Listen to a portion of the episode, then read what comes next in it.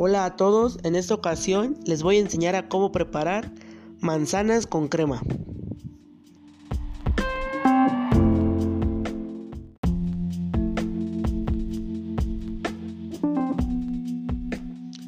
Los ingredientes que vamos a necesitar para nuestro postre son 8 manzanas amarillas, 500 gramos de crema, nueces y una lata de duraznos en almíbar.